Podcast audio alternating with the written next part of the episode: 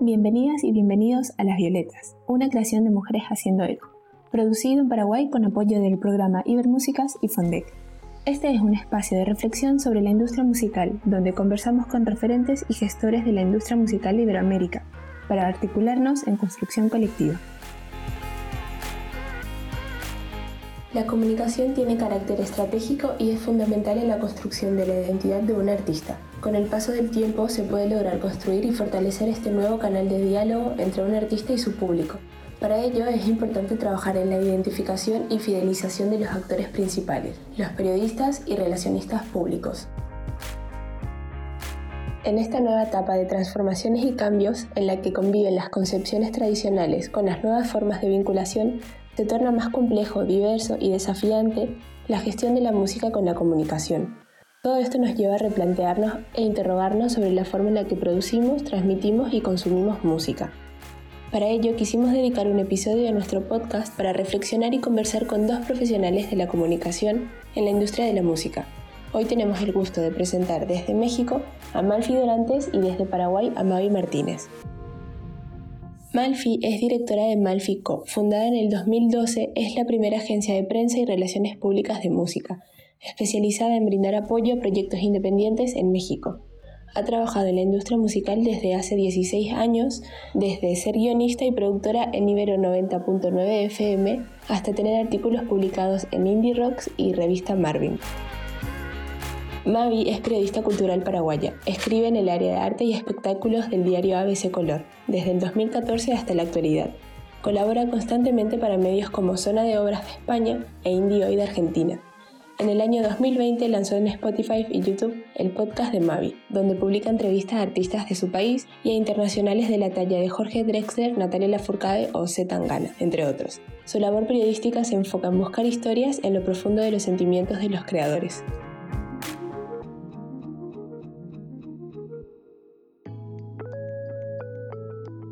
Hola Malfin Mavi, un gusto presentarlas en este nuevo episodio del podcast Las Violetas. Hola, muchísimas gracias Pame por, por tenernos en cuenta y, un gusto compartir con Malfi eh, para hablar de esto que nos apasiona tanto. Hola, y de mi parte igual, muchísimas gracias por la invitación. Es, es, es una, va a ser una muy, muy, charla muy interesante, estoy segura. Claro que sí, además las tres somos comunicadoras.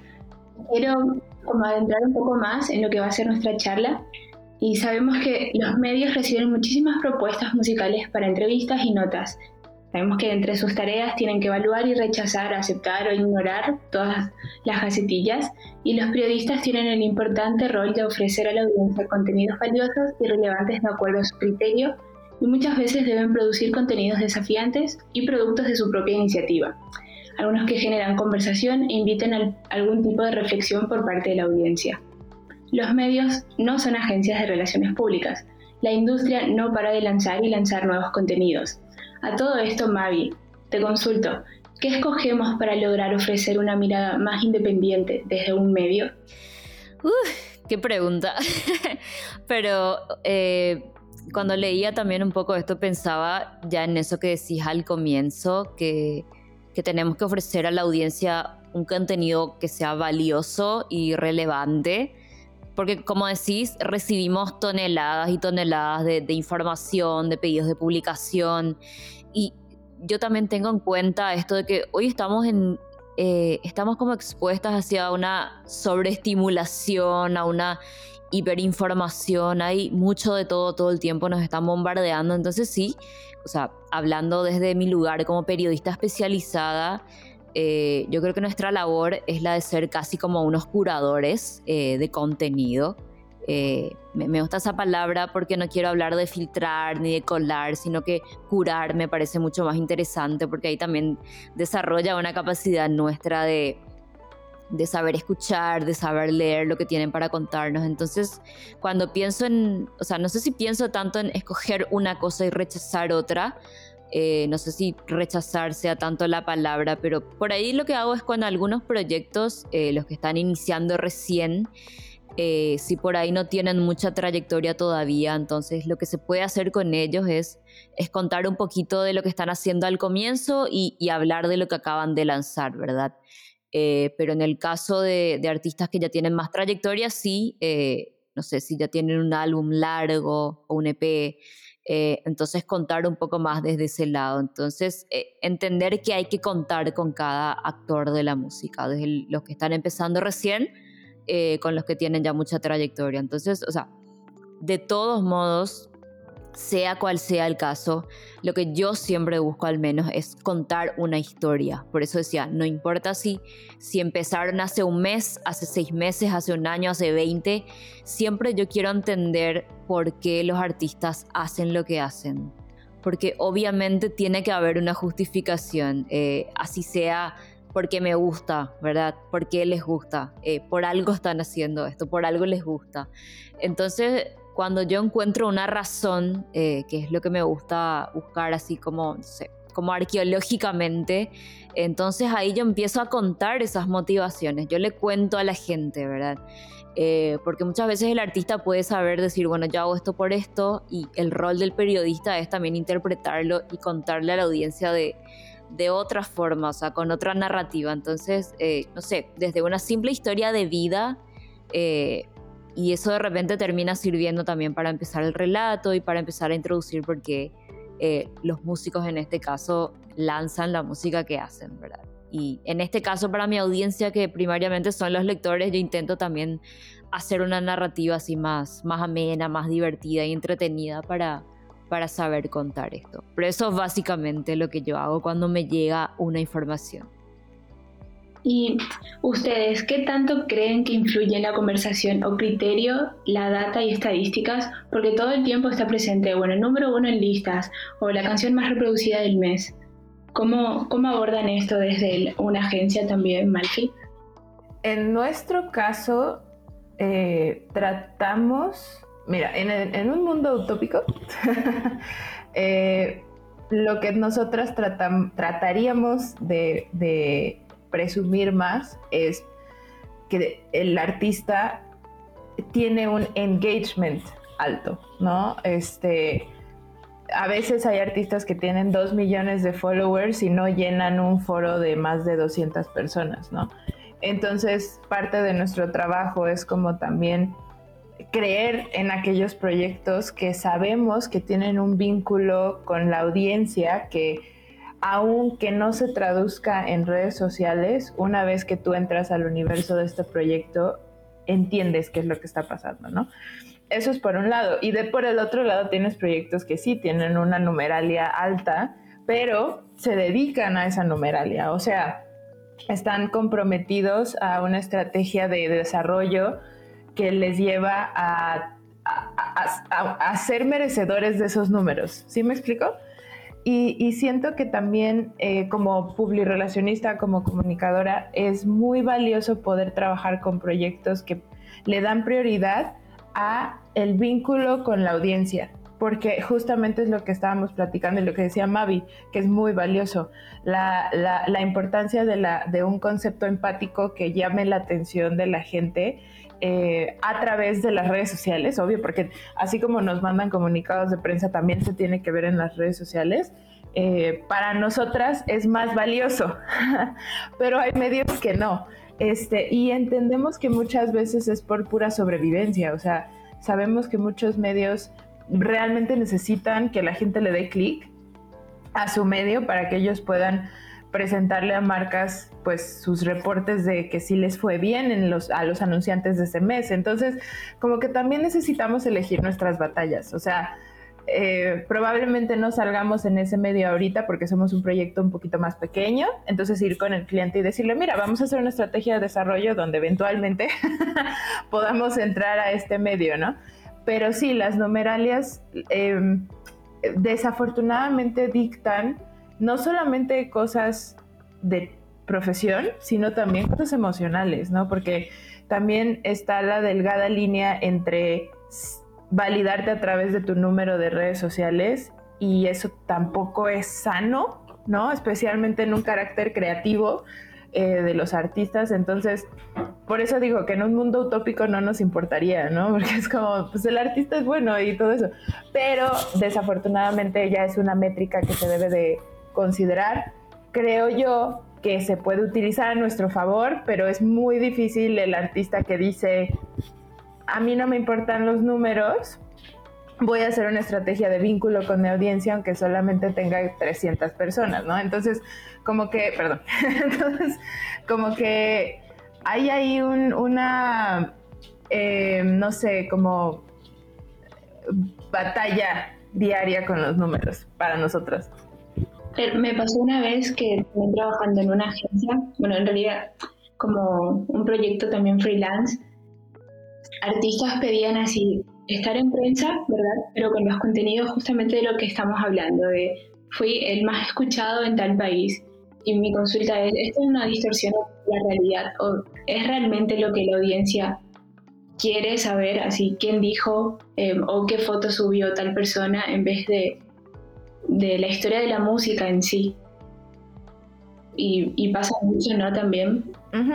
Sí, pasa muchísimo y también es como esta onda de, es que analícenlo, o sea, salí en un playlist. Es que ahí es donde entra un poco como que la, la, labor de qué tanto le puedo decir a mi artista que yo me estoy dando cuenta de esto porque soy una burbuja externa, pero te subieron a una playlist, tus listeners subieron y después empezaron a bajar porque pues ya no estás en esa playlist. Pero no puedes presumir esa métrica porque esa métrica no es orgánica. O sea, tú no llegaste a ese punto de listeners porque tienes ese número de fans, ¿no? Entonces, creo que también tenemos que ser muy crudas y crudos como comunicadores y publirelacionistas con los artistas y decirles la verdad. O sea, de nuestro lado también está la responsabilidad de poder decirles, estás en un algoritmo que te beneficia, sí, pero no significa que ese es tu fanbase, no significa que esas personas van a ir a tu concierto. Entonces, somos como abogados del diablo. es, muy extraña nuestra postura y no me van a, no me van a decir que yo puedo hablar desde mi rol de periodista porque, o sea, en ese caso no es que yo asesore artistas, eh, pero yo vuelvo un poco a lo que decía al comienzo, o sea, yo lo que intento es, o sea, cuando alguien se acerca a mí es construir con ellos su historia durante la entrevista, ¿verdad? Porque, qué sé yo, tomando el caso de Paraguay, por ahí está como naciendo esto de entender que hay que hay que lanzar un press kit, cómo hacerlo, etcétera. O sea, no se sabe mucho todavía y se está empezando a saber, pero aún no se sabe cómo. Eh, y por eso existen estas figuras como las PRs, que son las que ayudan a hacer esto.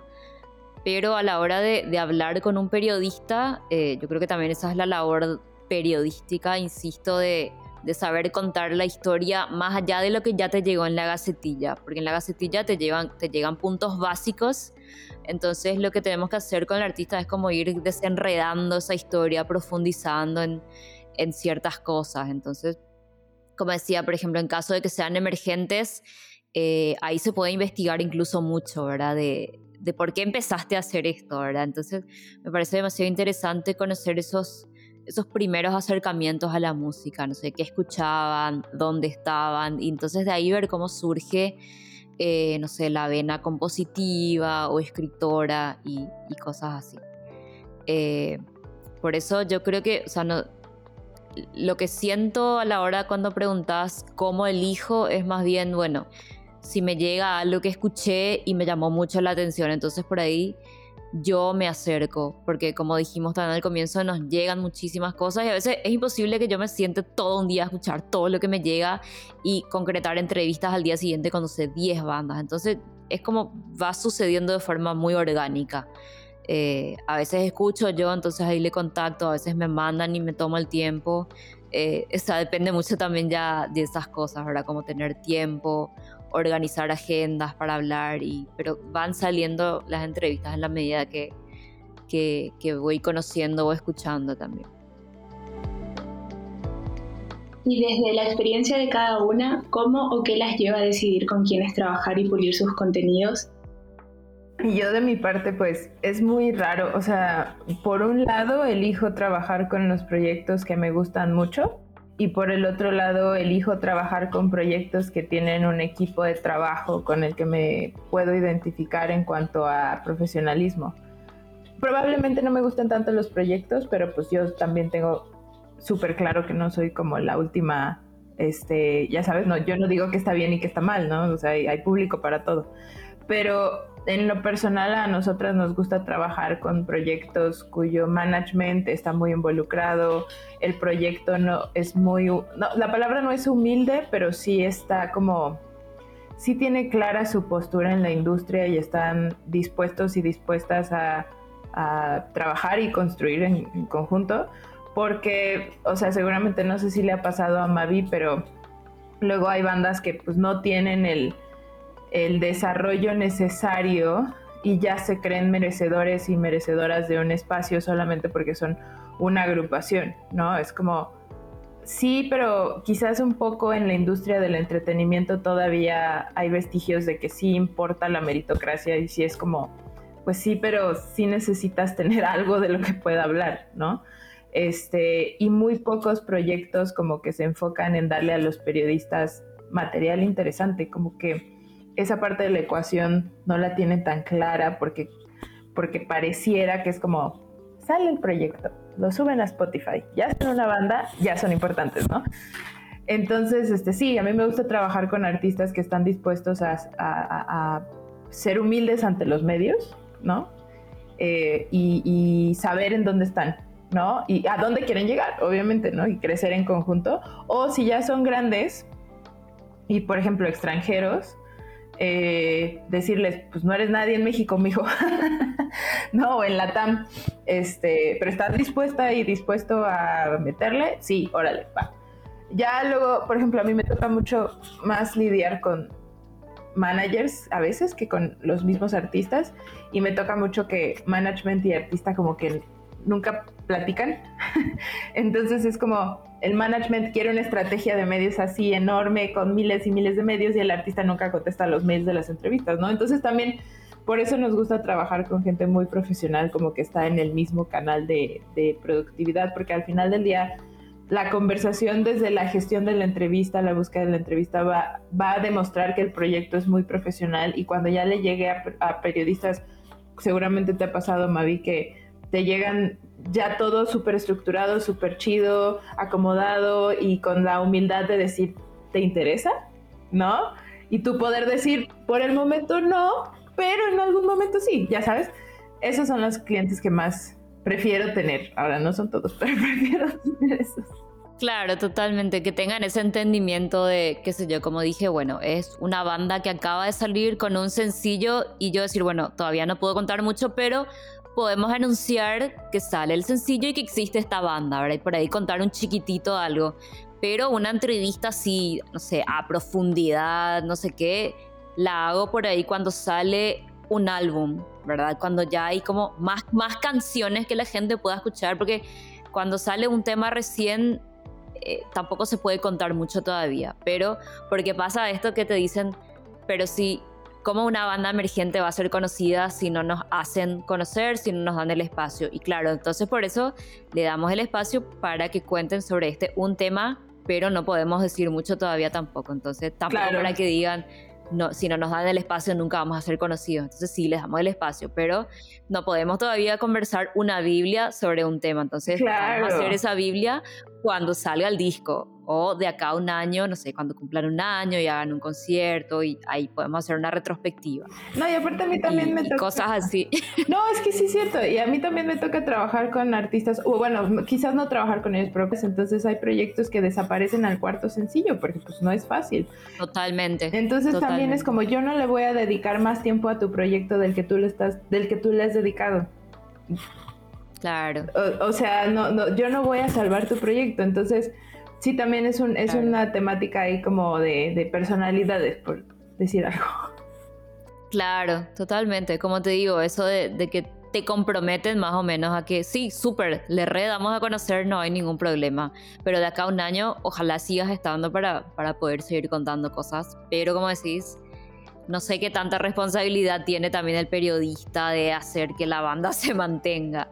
En todo caso, estamos del otro lado viendo lo que hacen para contar un acompañamiento lo que se puede hacer. O sea, sí darle ese impulso inicial que a mí me parece muy importante que tengan por lo menos un pequeño espacio para contar lo que hacen al comienzo, pero ya después es dejar que vuelen solos y ahí ver qué sucede. Y ese es otro de los errores muy comunes que yo encuentro con mis clientes, que los medios de comunicación son un lujo. O sea, yo ya lo veo más como si en tu estrategia tú quieres hacer medios es porque ya tienes algo que decir y ya estás logrando hitos, ¿no? Em, porque tienen la mala, o sea, existe esta muy mala, no de todos y todas, pero sí existe como esta mala idea y percepción de que los medios te van a ayudar a salvar tu carrera casi casi. Entonces, el trabajo de, de desarrollo de proyecto que ellas y ellos deben desarrollar dentro de su equipo, no lo hacen y se lo encargan a alguien más. En mi caso, me lo encargan a mí. Y luego se lo, se lo y, esperan que los periodistas salven el proyecto y es como no, es al revés. Tú haces tu proyecto, tú lo desarrollas, empiezas a hacer una gestión de audiencia y de market research y todo para que empiece a funcionar. Es difícil, no, pero no imposible. Y ya cuando empieces a tener logros como que te estás en un festival, como que te invitaron a una canción o algo así, ya haces prensa, ¿no? Porque al final del día presumes tus logros. No es al revés. Probablemente para un concierto sí, o sea, para un concierto sí se hace promoción o para un disco o algo así, pero no pueden asumir que los medios les van a salvar la vida. Pero bueno, eso, claro. quería agregar. Claro, y que por ahí todo, todo lo que hacen sea noticia también, pero eso, eso es un problema también hoy en día porque hay como, no sé, en el periodismo ahora hay una tendencia de, contar todo lo que hace un artista todo el tiempo y a mí realmente no me interesa. Yo quiero saber solamente sobre lo que están creando y todo lo que hay detrás de eso, ¿verdad? Y no sé, eh, estoy ahí como, o sea, voy a hablar desde mi percepción, pero a mí personalmente no, me influye eh, saber, no sé, me importa más que lancen una canción sin importar qué pasó con la canción. Pero no sé, por ejemplo, hace poco me escribieron a, preguntar si podíamos hacer una nota de una banda que, se hizo viral en TikTok. Eh, y se hizo viral con una canción así vieja y, yo le dije, bueno, en todo caso, podríamos hablar si es que la banda va a lanzar algo nuevo. Eh, y me dijeron, sí, están por lanzar algo nuevo, pero queremos aprovechar que ahora se hizo viral en TikTok para hablar más de la banda. Y yo sí, no, vamos a hablar cuando salga la canción, porque a mí me interesa más eso que que se haya vuelto viral en TikTok. O sea, no, no, o yo al menos, no sé si estoy siendo cerrado, no sabría dónde encontrar lo atractivo de eso, pero a mí me atrae más la nueva canción de una banda que no lanza nada hace, no sé, 10 años. Porque quiero que digan algo nuevo. Y cambiando un poco también y desde el punto de cada una, porque en nuestra audiencia se encuentran muchos artistas, muchas artistas también. Eh, ¿Qué tips les darían ustedes como para ayudarlos a presentar su trabajo ante los medios, ante una agencia? ¿Cómo ellos deben hacer para convertir justamente su música en noticia y no, no hacer todo noticia también? es medio complicado, justo sí. estabas comentando, Mavi. Sí, no, o sea, para mí, y es algo en lo que eh, siempre intento educar, digamos, es que básicamente eh, armar un kit de prensa atractivo, sobre todo, o sea, por ahí si no tienen aún el dinero para pagar a alguien que pueda ayudar, entonces hoy igual todo está al alcance de internet, o sea, pueden buscar tutoriales, qué sé yo, ¿verdad? Porque como decía hace rato, pareciera que en Paraguay recién ahora se está entendiendo bien, bien qué es esto del kit de prensa, ¿verdad? Eh, que es básicamente explicar qué estás lanzando eh, y lo que a mí me importa, ¿verdad? O sea, cuáles son, contar un poquito cuáles son las motivaciones detrás de, un nuevo lanzamiento, eh, no sé, sea un sencillo, álbum o, o, videoclip. Mientras más explicado esté, mejor para mí. O sea, a mí me encanta que, o sea, mientras más texto haya, mejor, ¿verdad? Y como digo, tiene que ser atractivo también lo que envían, ¿verdad? Porque hay veces que me mandan así, salió nuevo tema y tres líneas. Y yo sí, esto no, no me sirve de nada. y me hacen más fácil el trabajo si es que me cuentan un poquito más, ¿verdad? Entonces ahí yo digo, ah, mira, a estos les interesa hablarme de lo que están, de lo que están lanzando, ¿verdad? Entonces, mientras más contenido haya, eh, mejor. O si no, no, te mandan foto de, nada, te mandan así, no sé, un flyer. Y, siento como que no hay, no, sé si no, no hay interés o, qué eh, detrás de eso. Entonces, qué sé yo, un par de fotos, no sé, lindas, en alta resolución. O sea, a mí ah, me encanta cuando me mandan así mucha información, me mandan así muchas fotos, me mandan todos los enlaces y digo, wow, esta banda así, no sé, ponerle que lo mandan ellos solos y digo, acá hubo un trabajo de, bueno, yo voy a mandar todo lindo esto para que, para que, no sé, para que se den cuenta que, que importa lo que están haciendo, ¿verdad? Y obviamente también eh, una biografía de la banda, porque hay veces que, no sé, o entro a los perfiles de Spotify a buscar y no tienen biografía ahí abajo donde tiene que estar eh, qué banda es, ¿verdad? Y y lo único que dice es banda que nació en tal ciudad en tal año. Y yo sí, ¿y qué más? Dios mío, no sé, pongan su biografía en, en, sus plataformas de streaming que ahora pueden hacerlo, o sea, o en YouTube, o en, no sé, en las redes sociales también, ¿verdad? Incluso en Instagram, que está este, esto del Linktree, donde pueden poner mucha información. Entonces, siempre que cuenten su historia de una forma atractiva, eh, que es lo más importante, eh, es mucho mejor porque me da a mí una claridad de, de dónde provienen, dónde están parados y qué, cantan, qué cuentan. Entonces, me parece que hay que recordar eso, que, eh, no sé. O a veces por ahí incluyen también planes que, que no están por confirmarse. Y eso me parece así como no hace, no hace falta que cuenten algo que no saben si va a suceder. O sea, solamente hablen de lo que está sucediendo. Porque a veces eh, no sé, probablemente tal cosa y no. Entonces yo eso voy a obviar nomás. Pero, no sé, yo, yo le daría ese tip, ¿verdad? Armarse un kit de prensa así con eso, información completa, eh, biografía, que están lanzando y fotos, fotos lindas y en alta resolución. Eso es así lo básico. Y con eso ya, ya andamos y vemos después cómo nos contactamos. Yo lo que les recomendaría es que lo vieran desde un espectro competitivo. O sea, eh, que sepan y entiendan que tienen mucha competencia y que todos los materiales que salen de su buzón, WhatsApp, Instagram, TikTok, lo que quieran, entran a un campo competitivo. Entonces, pues, tienen que hacer materiales que sean lo suficientemente atractivos, profesionales, comunicativos, lo que ustedes quieran. O sea, pueden ser memes virales en TikTok. Sí me explico, o sea, que, encuentren la forma en la cual puedan desarrollar en sus propias plataformas, incluyendo los press kits, incluyendo todos los contactos con medios, definir su concepto y hacerlo de una manera muy profesional y muy competitiva y que lo hagan de tal manera que cuando lo manden las personas que lo reciban entiendan que es una banda que sí, le está, sí está como dedicada o, un proyecto musical que está dedicado a.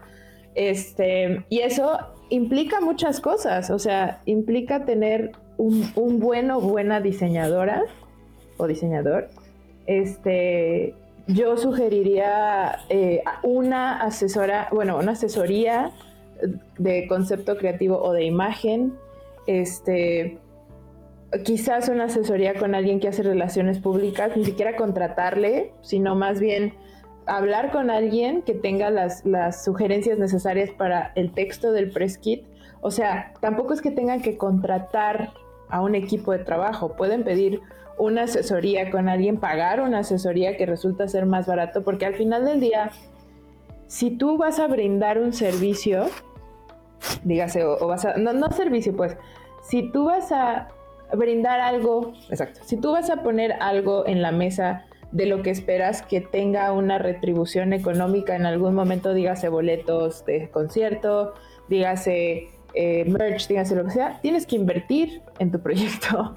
o sea, no es magia, ¿no? Entonces yo una cosa que sí les recomiendo es, no contraten una agencia de medios cuando son emergentes, no es necesario, pero probablemente sí asesórense con periodistas, con eh, con personas que hacen relaciones públicas con el objetivo de limpiar el press kit, diseñarlo súper chido, este, tener una estrategia de marketing digital en sus redes, no solamente subir fotos de los shows de conciertos, o sea, desde mi punto de vista tiene más que ver con la disciplina y dedicación del proyecto sabiendo que es competitivo. O sea, sabiendo que existen otros músicos y músicas en, la plataforma.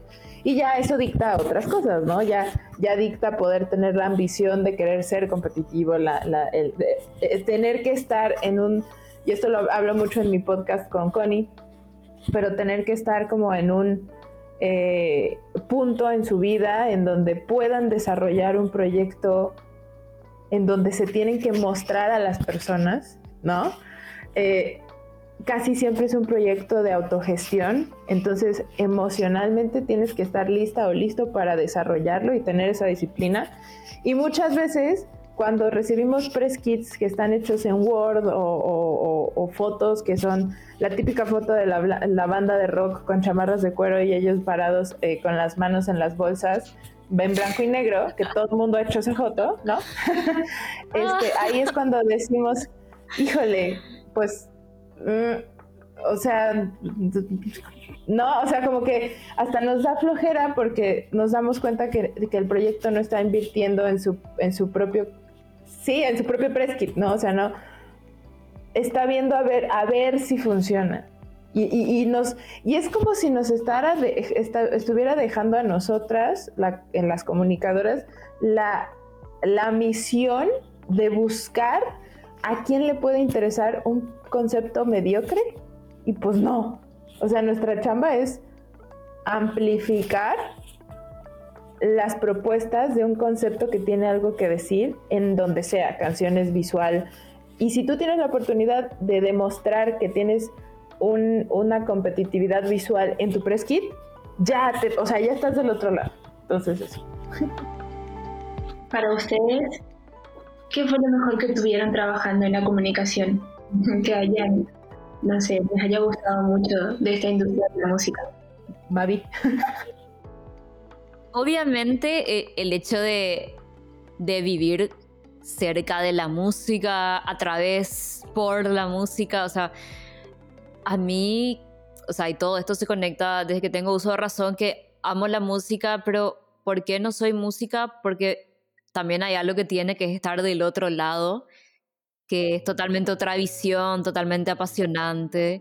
Eh, que a mí me pasó cuando vi esta película Almost Famous, igual ni cerca de mi trabajo estaba de ser lo que es lo que hacía el chico en la película, pero, pero eso de o sea, contar también historias, porque yo también, a ver, leía eh, reseñas o críticas de, de otros periodistas cuando yo era más chica, de medios más grandes, y decía, wow, a mí me encantaría poder hacer esto en mi país algún día, ¿verdad? Y yo sabía que había personas también acá, pero era como un par nomás de personas y, y también sabiendo que el mercado es chico, yo no sabía si algún día me iba a poder pasar estar viviendo de esto, ¿verdad? Y, y obviamente, o sea, ¿verdad? Primeramente lo mejor que me dio poder trabajar de esto, o sea, es como vivir del sueño cumplido, ¿verdad? Y, y después eso te da más cosas, ¿verdad? De, de conocer música, escuchar música y, y conocer al artista ya es una consecuencia nomás de todo esto, ¿verdad? Es como, no sé, es el, el moño así del regalo, ¿verdad? Y,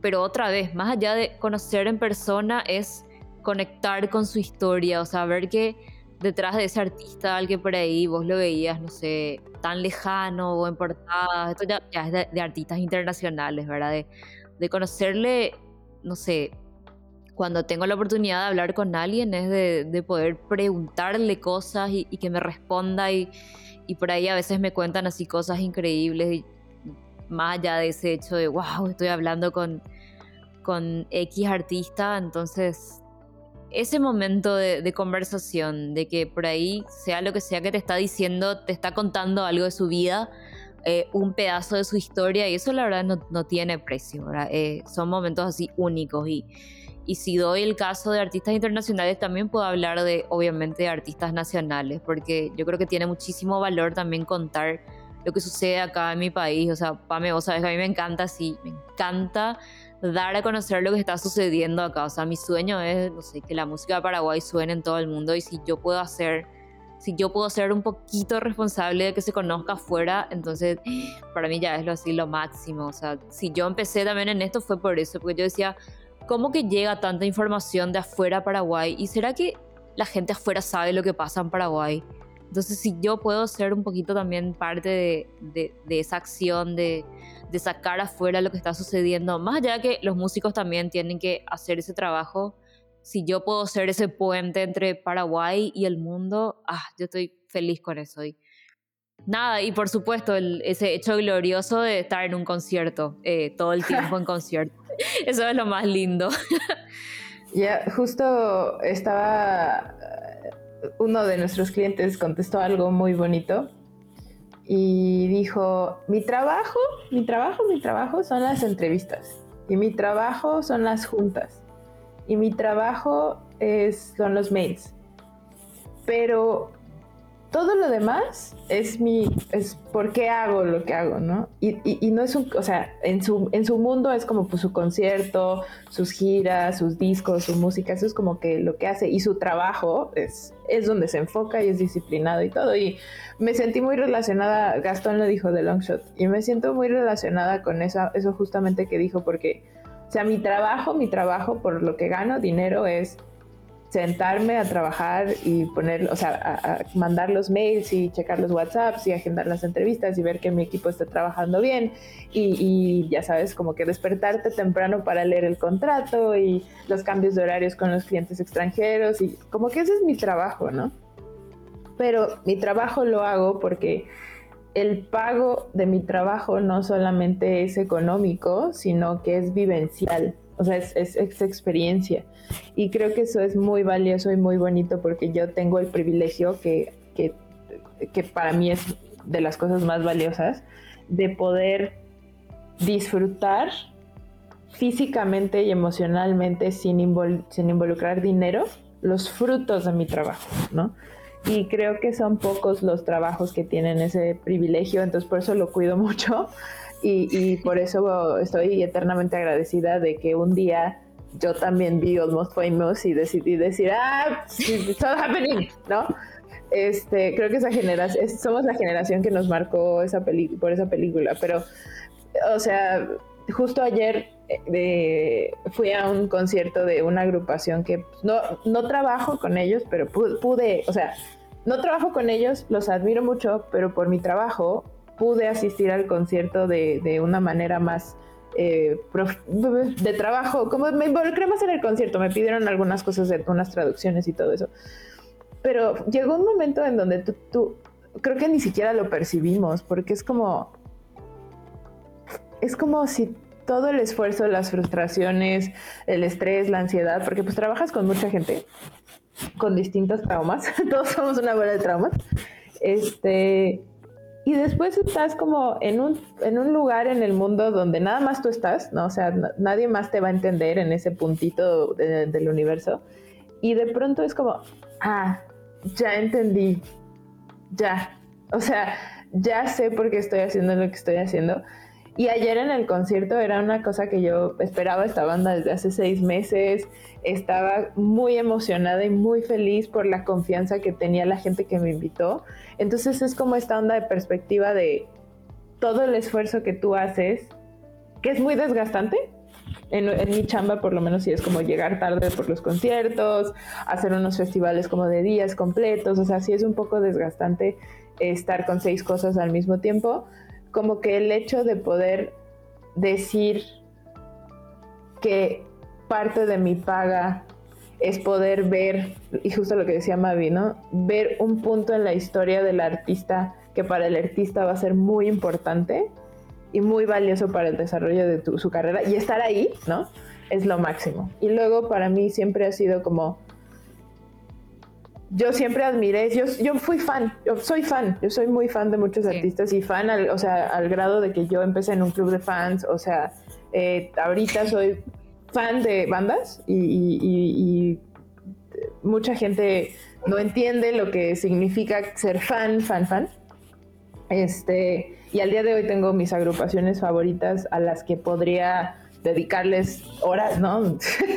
Pero justo es, es justo es esta onda de creo que la cuestión de la música ¿no? nos mueve muchísimo en el sentido de que para mí ya no solamente es escuchar una canción en, mis audífonos, sino para mí ya formo parte de la historia de un artista. Y eso es también otra cosa muy valiosa. O sea, cuando ganan un Grammy, cuando nos nominan a un Grammy, porque ahorita estamos nominadas a muchos, sabes que esa nominación, en un porcentaje muy mínimo, fueron tus mails.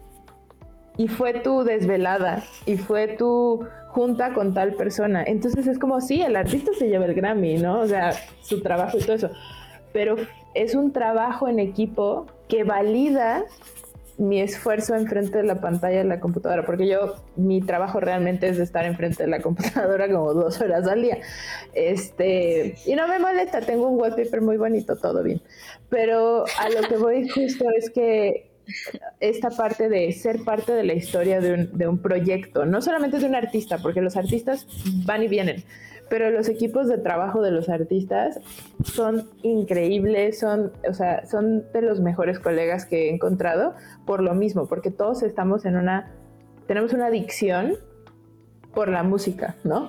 Entonces, es, es un universo muy extraño del cual espero nunca salir, o sea, yo valoro demasiado mi trabajo como para, para poder echarlo a perder ¿no? Entonces me cuido mucho, cuido mucho a mi equipo, eh, no sé, soy muy viejita en ese aspecto de que trato de estar lo más eh, clara en mi trabajo posible para que no llegue un día y alguien me diga, no, pues ya no puedes ir a conciertos porque te vetaron. Y es como, no, no, no, ya sabes, no, no, no, es horrible, pero sí. Sí, ayer, ayer viví una experiencia así de casi, o sea, no, yo, no lloré, pero sí fue así como, Todo el estrés de hace tres meses y Sí. Y para ir cerrando, les quiero preguntar cuáles creen que van a ser los desafíos de esta etapa, o bueno, de esta nueva etapa de la comunicación en la cultura y la música, así brevemente. Yo creo que eh, todo se relaciona eh, para mí siempre eh, con la honestidad, porque, o sea, yo creo que constantemente hay desafíos y como vos decís, yo creo que mientras más avanza el mundo y más tecnológico e híbrido se vuelve todo, entonces parece que cada vez tenemos que estar en, o sea, tienen que estar en todos lados y nosotros también, o sea, los periodistas también, o sea, yo antes solamente escribía, no mostraba mi cara, nadie sabía quién yo era y ahora ya, o sea, no sé, si no intentas adaptarte un poquito más, por lo menos, que es lo que hice con el podcast, es como que parece que te quedas atrás porque tenés que pensar en distintas formas de contenido. O sea, obviamente siempre va a haber quien solamente quiera leer y quien solamente quiera ver videos. Entonces, bueno, por lo menos voy a tratar de estar en, en dos patas, que es lo que me da también eh, el cuerpo y la mente de hacer, porque sabemos que no, no puedo estar haciendo texto, eh, podcast, TikTok, eh, cocinando y siendo padre y madre a la vez, como se dice. Entonces, bueno, elijo dos cosas en las cuales me voy a especializar ya para siempre, eh, aparte de las coberturas. Eh, entonces, o sea, para mí como periodista es un desafío también ser fiel a mi estilo, eh, a lo que yo creo que es necesario contar. porque no porque se están contando estas cosas, yo también voy a empezar a ser así, o a bailar, o a, no sé, mostrar mi cuerpo, qué sé yo. O sea, yo voy a ser honesta conmigo y con, con la forma de periodismo y la forma de periodista que yo quiero ser y que siento que es el que me identifica, porque no voy a estar haciendo algo que no me identifique, eh, porque no me voy a sentir bien, ¿entendés? Eh, yo siempre deseo que todo sea desde la honestidad, tanto lo que hace un artista como lo que hago yo. Entonces, eh, en el caso de los artistas creo que eso también es un desafío, mantenerse siempre fieles a su arte, a, sus propias necesidades, o sea, que nunca cuenten algo que no quieren contar solo porque todos están contando lo mismo. Yo creo que ahí se destacan contando lo que ellos mismos son, ¿verdad? Eh, lo que quieren expresar, porque mientras más honesto seas, o sea, no importa si, si no llenas estadios o si no tenés millones de reproducciones, yo creo que el arte honesto es el que prevalece al final, al fin de cuentas. Sí, yo estoy completamente de acuerdo. O sea, existen.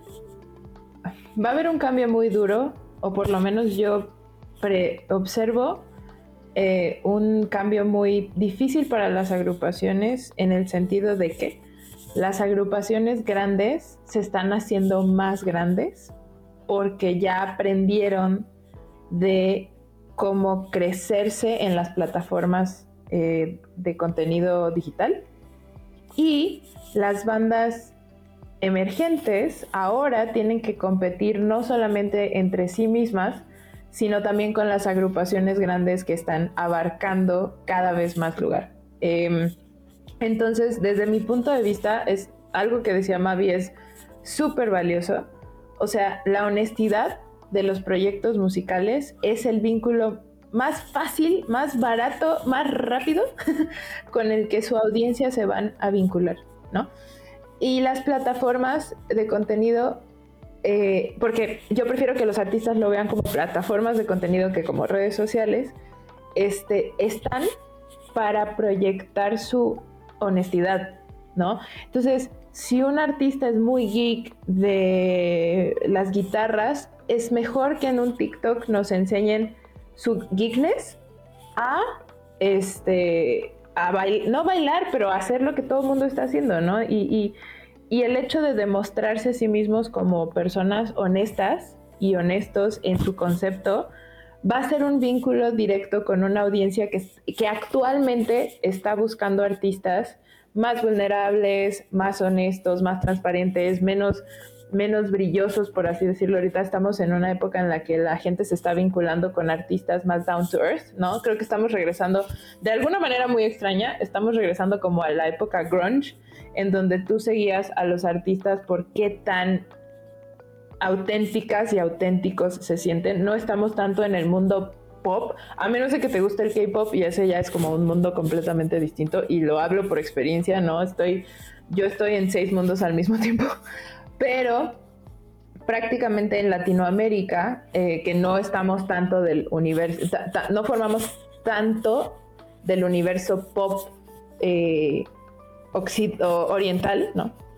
Este, en Latinoamérica tenemos la generación occidental de músicos eh, que en el pop, hasta en el pop hay cantautores, o sea, como que nuestra música es más de autor, por así decirlo, es más como de las historias que se están contando en nuestros países, eh, lo que estamos contando. Entonces, lo flashy y lo despampanante y lo perfecto y la mujer perfecta o el hombre perfecto aquí no, no es que no nos llame la atención, sino más bien no forma parte del, requisito musical. O sea, no tienes que ser perfecta o perfecto para que, para que le gustes a alguien en, cuanto a audiencia, ¿no? Entonces, no es que muestres todas sus fallas tampoco, o sea, no, pero que sí le demuestres a tu audiencia que, te, que eres como ellas y ellos y utilizar tus redes para eso te va a diferenciar. No necesariamente te va a catapultar a la fama, ¿no? Así de...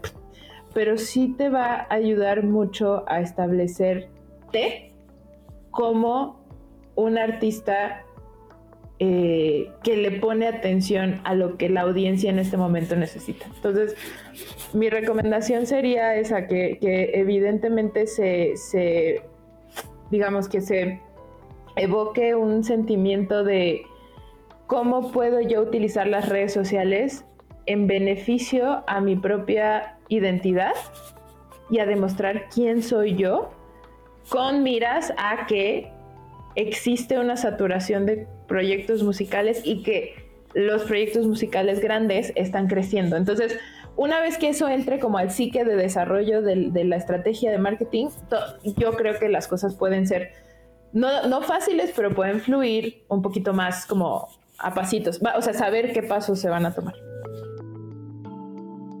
Malfi, Mavi, me encantaron todas las respuestas, anécdotas, tips que dieron. Súper enriquecedora esta charla. Y bueno, las agradezco.